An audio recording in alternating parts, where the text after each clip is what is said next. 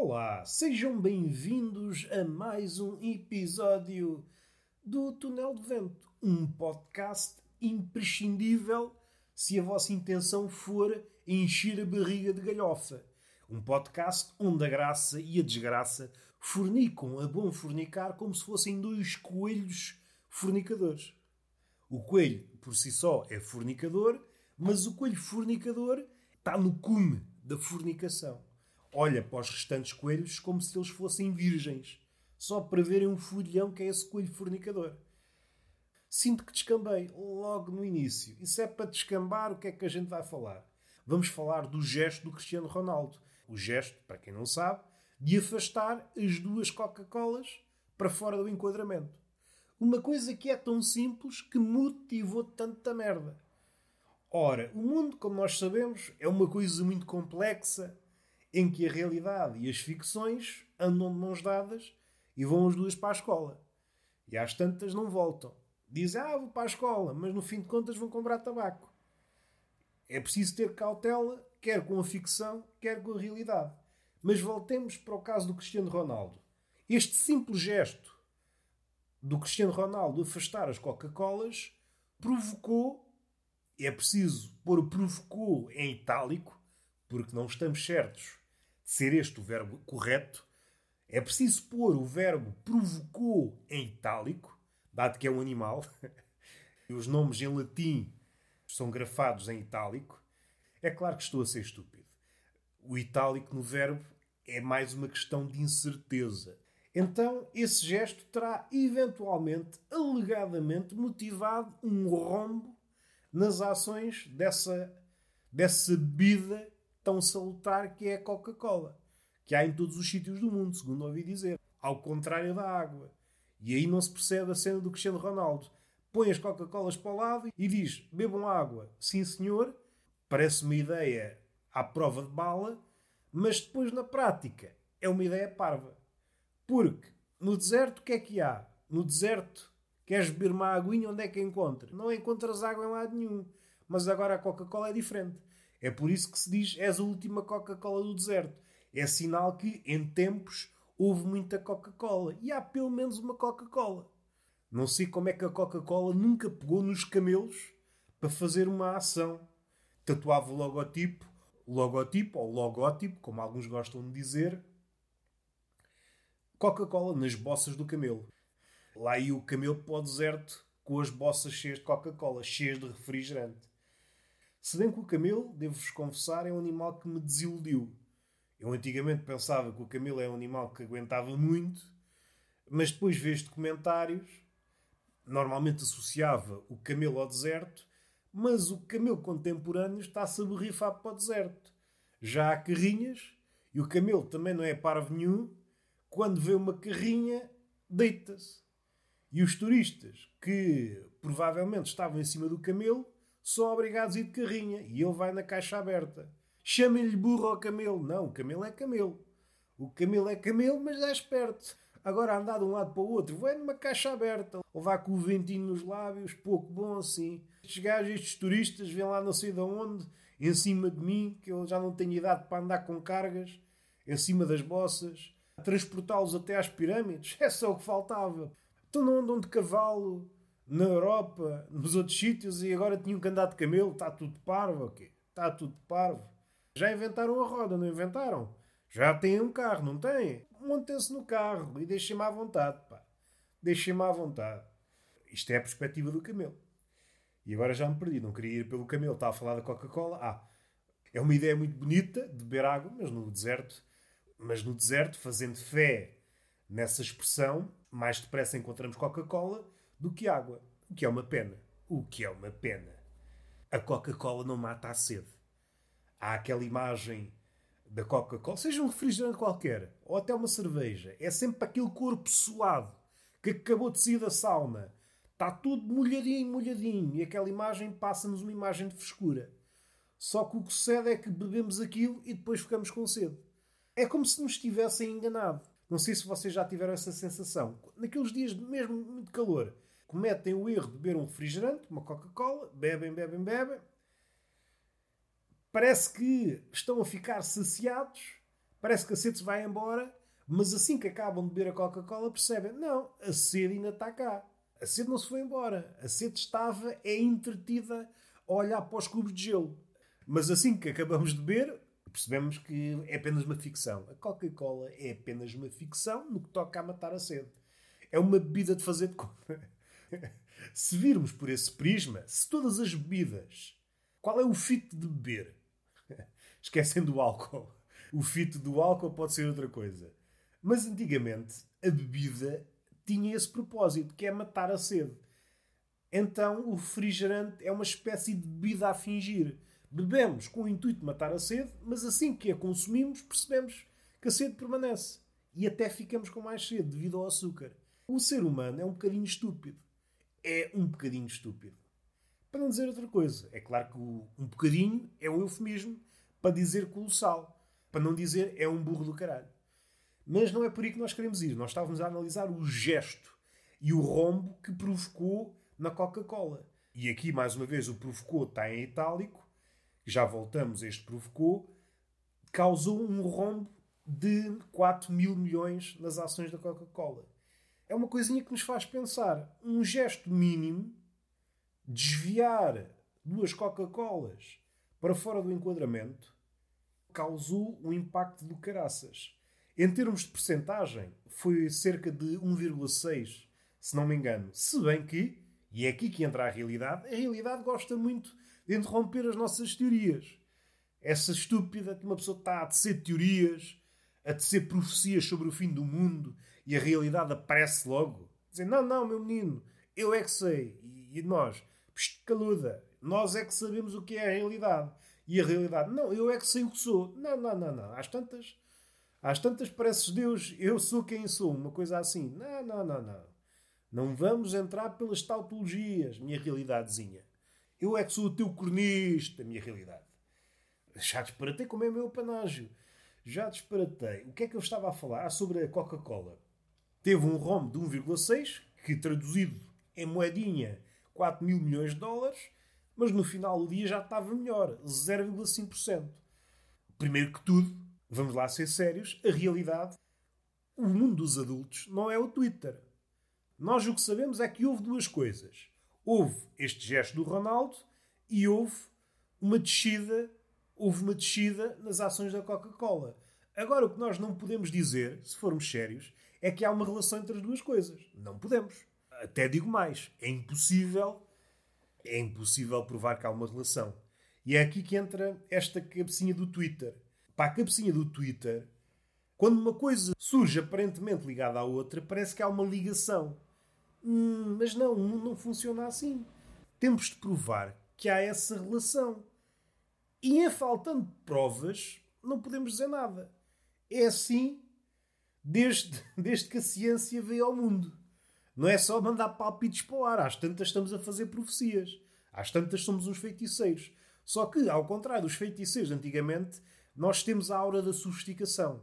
Nós, no fim de contas, somos seres tecnológicos com uma cabecinha de alguém de idade média. Há duas coisas e nós queremos uma ponta entre as duas. Vemos duas coisas a surgir mais ou menos ao mesmo tempo e pensamos que há uma ligação entre as duas. Não pomos essa ligação em teste. Não fazemos experiências sobre essa ligação. Não testamos a sua veracidade. Não lhe atiramos perguntas. E às tantas vou enverdar por aquele episódio, já não me lembro o número, mas aquele em que falei das ideias e separar o trigo do joio. Esse episódio podem ouvi-lo a seguir a este. É o problema deste século é que não consegue separar nada. A ideia de separar faz curto-circuito na cabecinha dos meninos, mas para pensar, pensar é uma construção à altura, precisamos separar, senão às tantas estamos só no lodo da sal, no lodo homogéneo. Precisa haver diferença. Até no campo da arte precisa haver diferença. Se tudo entra naquilo que o artista faz, às tantas, é apenas uma réplica de tudo o que está à sua volta. Tem que haver um momento de corte, um momento decisivo. Esse momento pode ser visto como cruel aos olhos dos contemporâneos, mas é o gesto decisivo. É esse gesto que, se quisermos, define o artista. Define o artista em relação a quem não é artista e define o artista em relação aos outros artistas. É a forma como corta a realidade é que o define. É pá, este gajo sabe cortar a realidade de uma forma nunca antes vista. Sim, senhor, é um talhante como deve ser. Este gajo corta a realidade de uma forma já vista. Então, se calhar, não é artista. É preciso escolher aquilo que entra e aquilo que sai. Se não formos capazes de fazer isso, provavelmente não somos artistas. Um à parte, que nada tem que ver com esta coisa do Cristiano Ronaldo, mas lembrei-me e agora tenho de tratar, porque eu sou assim. E além disso, estou com xixi. Por isso este episódio não vai ser muito longo. Aquela ideia da igreja ser a casa de Deus. E agora pegamos na frase, a frase célebre de Nietzsche: Deus está morto. Ora, vamos lá ver uma coisa. Se nós somos filhos de Deus e as igrejas são as casas de Deus, por que raio é que não somos herdeiros de Deus? Agora andamos neste impasse. Deus tem um património do caraças, parecendo que não, é dono disto tudo, morreu, está tudo entregue a bandidos. e os filhos a passar fome. E os filhos a passar fome. Mas não é por aí que nós queremos ir. Até tinha mais para dizer acerca disto, mas um dia voltaremos a isso. Está a falar na questão do Cristiano Ronaldo e como esse gesto, esse gesto mínimo, e é tão mínimo que basta tirar o Cristiano Ronaldo da equação e pôr lá uma pessoa comum para percebermos o quão insignificante é esse gesto. Vocês, se estiverem numa esplanada e alguém estiver a fotografar ou a filmar, se tirarem uma Coca-Cola do enquadramento, não vai acontecer nada. O mundo permanecerá mais ou menos igual. E é aqui é que o problema começa a crescer. Se o humanismo diz que todos somos iguais, o homem A é igual ao homem B, por sua vez é igual ao homem C, somos todos iguais. Somos todos iguais. E a partir do momento que essa igualdade não é cumprida, entramos na arena da crueldade. Fica difícil acreditar nessa igualdade quando reparamos que os resultados de um gesto dependem de quem o faz. É um tema delicado. É um tema delicado que provavelmente não vou conseguir abordar aqui. Mas há mais para falar sobre isto. Uma coisa é hum, o gesto quase o gesto quase utópico do Cristiano Ronaldo. Como se ele achasse, pelo facto de ter dito agora bebe-se água, a partir de agora é que se vai beber água. Esse gesto sonhador, quase fundador para alguns, de dizer que a água, sim, é um líquido indispensável. Até vi algumas pessoas no Twitter a dizer Ih, grande mensagem, sim senhor, não sei o quê. Como se fosse preciso Cristiano Ronaldo ou outra pessoa qualquer vir dizer vir dizer ao comum dos mortais bebam água. É como se, em pleno século XXI, ainda nós não soubéssemos. Andávamos a beber lama, ainda não sabíamos o que é que era essencial. É preciso alguém com os seguidores do Cristiano Ronaldo para nos mostrar a luz. Eu que andava a beber mijo desde os meus 5 anos, finalmente sei, olha, tenho que começar a beber água. Afinal era água. Isso aí faz-me assim um bocado espécie. Faz-me espécie por duas razões. Primeiro, as pessoas que recebem o gesto do Cristiano Ronaldo como se fosse uma boa nova, como se fosse um Messias. Vocês devem beber água. É pá, sim senhor, a partir de hoje vou beber água. E depois é a segunda facção, aqueles crentes de que o gesto vai mudar alguma coisa. A partir de hoje vai ser diferente. Não. O que pode acontecer, tal como aconteceu, há uma perturbação. Pelo menos à escala comum, 4 mil milhões de dólares não é uma pequena perturbação. Mas no grande esquema das coisas, como os ingleses dizem, isto não surte efeito. Não surte efeito. Atualmente, e no Twitter é, é um palco, é um palco privilegiado para ver essas manifestações.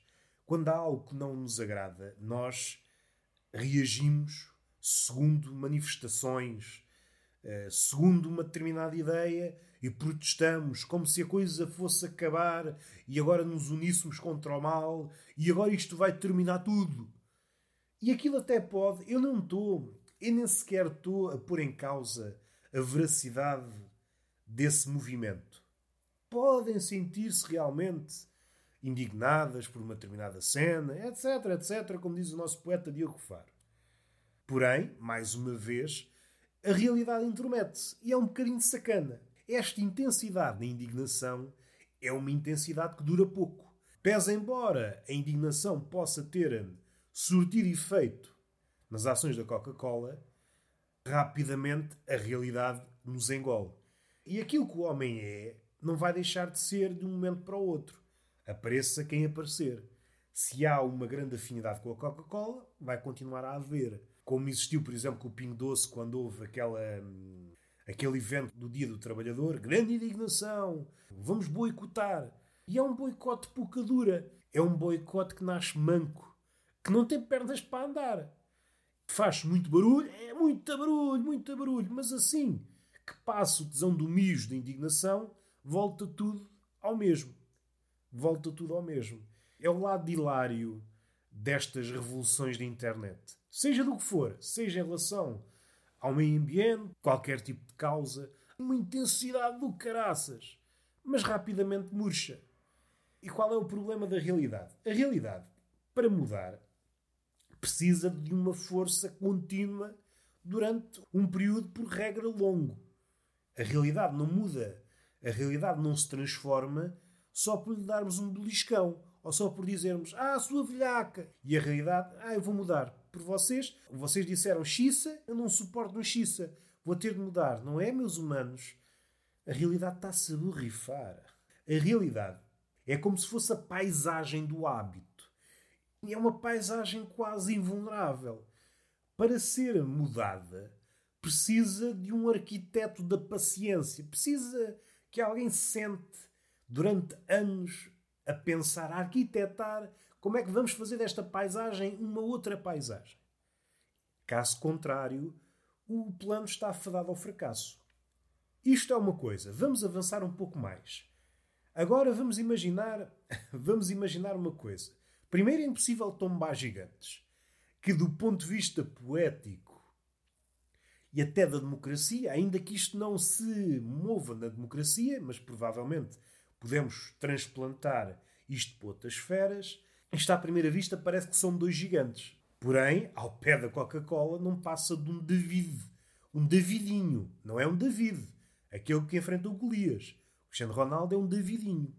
A força do dinheiro é a velhaca. A força do dinheiro e do marketing. O gigante, mesmo gigante, é impossível de ser derrotado. Do ponto de vista poético, do ponto de vista da história, do ponto de vista, sei lá, até das causas, isso é angustiante. É impossível derrotar um gigante destas dimensões. Ainda que reconheça, como é que eu ia dizer, a utopia do gesto e um gesto fraco, por si só. E até a forma como muitas pessoas depositam esperança nesse gesto. O que é revelador também do estado do mundo. Alguém que deposita fé no gesto do Cristiano Ronaldo é porque também já não anda bem. e depois também é revelador da importância que o gesto gerou, da importância que demos ao gesto e tudo o que anda à sua volta, as notícias. Foram dias a falar de alguém que afastou duas garrafas de Coca-Cola.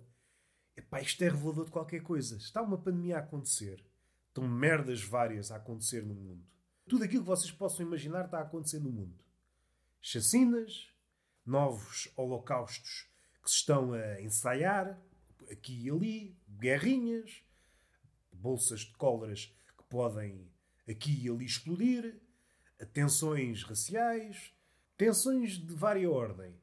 Há aquela frase quanto me infeliz que diz que o mal chega a voar e sai a cochear. Acho que é algo assim. Esta é a ideia. O mal chega forte e sai assim um bocadinho coxo. Esta é a ideia. Mas esta frase também nos diz que o mal nunca é derrotado. E no fim de contas, se formos lúcidos, é isso que acontece. Todas as ideias que julgámos tintas, até as piores, o nazismo, elas ressurgem. É impossível derrotar o mal. O que acontece é um período durante o qual o mal está um bocadinho mais fraco. Está a recuperar, está no recobro, mas está a preparar-se. Nestes altos e baixos da história humana, quando encontrarmos outro baixo, lá está o mal, todo rijo outra vez, pronto para voar. Agora cabe-nos a nós disparar quando encontrar o mal. Só que há aqui uma coisa, há aqui qualquer coisa que veio perturbar esta, este combate eterno entre o bem e o mal. Primeiro é preciso acreditar que há uma diferença entre os dois. Realmente que o bem é o bem e o mal é o mal e que não há aqui, como é que eu ia dizer, uma partilha de interesses. À medida que o bem passa cada vez mais tempo com o mal, pode haver uma espécie de contágio. Este é o perigo quando uma guerra se demora muito tempo. Inicialmente é fácil de ver quem são os bons e quem são os maus, mas à medida que a guerra se prolonga, fica cada vez mais difícil. Até pode chegar um ponto em que os papéis se invertem. Este é o perigo. Isto tanto é válido na guerra que envolva tiros e coisas desse género, como a guerra de ideias. Uma ideia boa e uma ideia má, se não conseguirem levar o combate a seu termo, pode haver uma inversão de papéis. Também não é por aqui que nós queremos ir. Eu estava a falar no mal. A questão do mal é que o mal se preparou muito. O bem cometeu um erro. O bem julgou-se invencível. Só que o mal, nestes ciclos de altos e baixos, de cada vez que saiu manco, de cada vez que combateu o bem e perdeu e saiu manco, preparou-se. Foi a workshops, preparou-se para este momento. Quer-me parecer que estamos numa nova era. O mal já não se apresenta como mal. Percebeu que esse era um dos seus principais problemas. Ao apresentar-se como mal, o mal era um alvo a abater. O bem cometeu o erro de se julgar invencível e de que a sorte estava sempre do seu lado. Só que a sorte não está nem de um lado nem do outro. A sorte vai fazendo das suas. Vai para um lado, vai para o outro. Vai para um lado, vai para o outro, como se fosse um cão atrás de duas bolas. Isto parece-me algo decisivo. Não querendo ir pela ideia da era dos homens, isto devemos de falar, o antropoceno. Assim, de traços gerais, é o ponto a partir do qual as ações que o homem provoca na natureza são de tal maneira céleres que a natureza já não se consegue regenerar. E há uns anos a esta parte chegamos a esse, chegamos a esse ponto. Se imaginarmos um combate de boxe entre o homem e a natureza, a natureza ganhava sempre até há um tempinho. Só que o homem foi-se preparando, preparando, preparando, e hoje a natureza apanha, apanha, mas não consegue sarar. Vai acumulando golpes. E até quando é que a natureza, e aqui a natureza no sentido mais lato, o mundo, aguenta, ninguém sabe. Nós estamos a extrair, a extrair, a extrair, a extrair, mas há um ponto, como é fácil de ver, o mundo é finito, a fome do homem é infinita, vai dar merda. Mas também não é por aí que nós queremos ir. Eu estava a falar desta noção do mal, e agora voltando à Coca-Cola, de alguém muito gigante, de alguém excepcionalmente gigante que é impossível de derrotar. Mesmo na Bíblia, seja num livro qualquer, essa ideia de gigante podia ser derrotado, seja por combate direto, indireto, seja por alguma trafolhice. Estou a pensar no gato das botas. Havia sempre uma forma de vencer o gigante. E hoje os gigantes são de outra espécie. É impossível tombá-los. Pode parecer que os atingimos, pode parecer que começamos a fazer moça no gigante, mas no estalar de dedos o gigante surge exatamente como estava, imaculado. Sara rapidamente. Por mais golpes que possamos dar no gigante, ele recupera. É como se não existíssemos, como se toda a nossa fúria não provocasse dano ao gigante. De uma forma ou de outra, e isto ainda é mais perverso, até a nossa revolta, até a nossa cólera, fomenta o crescimento do gigante. Não há forma de interferirmos no crescimento do gigante. E isto é mais desolador. E aqui entra o capitalismo, a profecia de Marx, que tudo se transforma em mercadoria. Assim que o gigante se apercebeu desta ideia de que tudo é suscetível de ser transformado em mercadoria, então tornou-se invencível. Este é o ponto em que estamos. Tudo é transformado em dinheiro, até as nossas quedas. Do ponto de vista da arte, é uma derrota do caraças. Porque a arte, de uma forma ou de outra, podia ser esse, podia ser esse David contra Golias, esse Davidíssimo, no sentido em que é muito pequeno contra alguém muito grande, mas que, se houvesse sorte, poderia desferir um golpe fatal ao gigante. Hoje parece-me que é impossível vencer esse gigante. Não vejo ideia nenhuma capaz de ombrear com o gigante. O gigante, além de ser gigante, é uma espécie de hidra. Podem cortar-lhe a cabeça, mas nascem logo duas. E desta vez não há nenhum Hércules, mas seja como for, não há ninguém capaz de enfrentar esse gigante.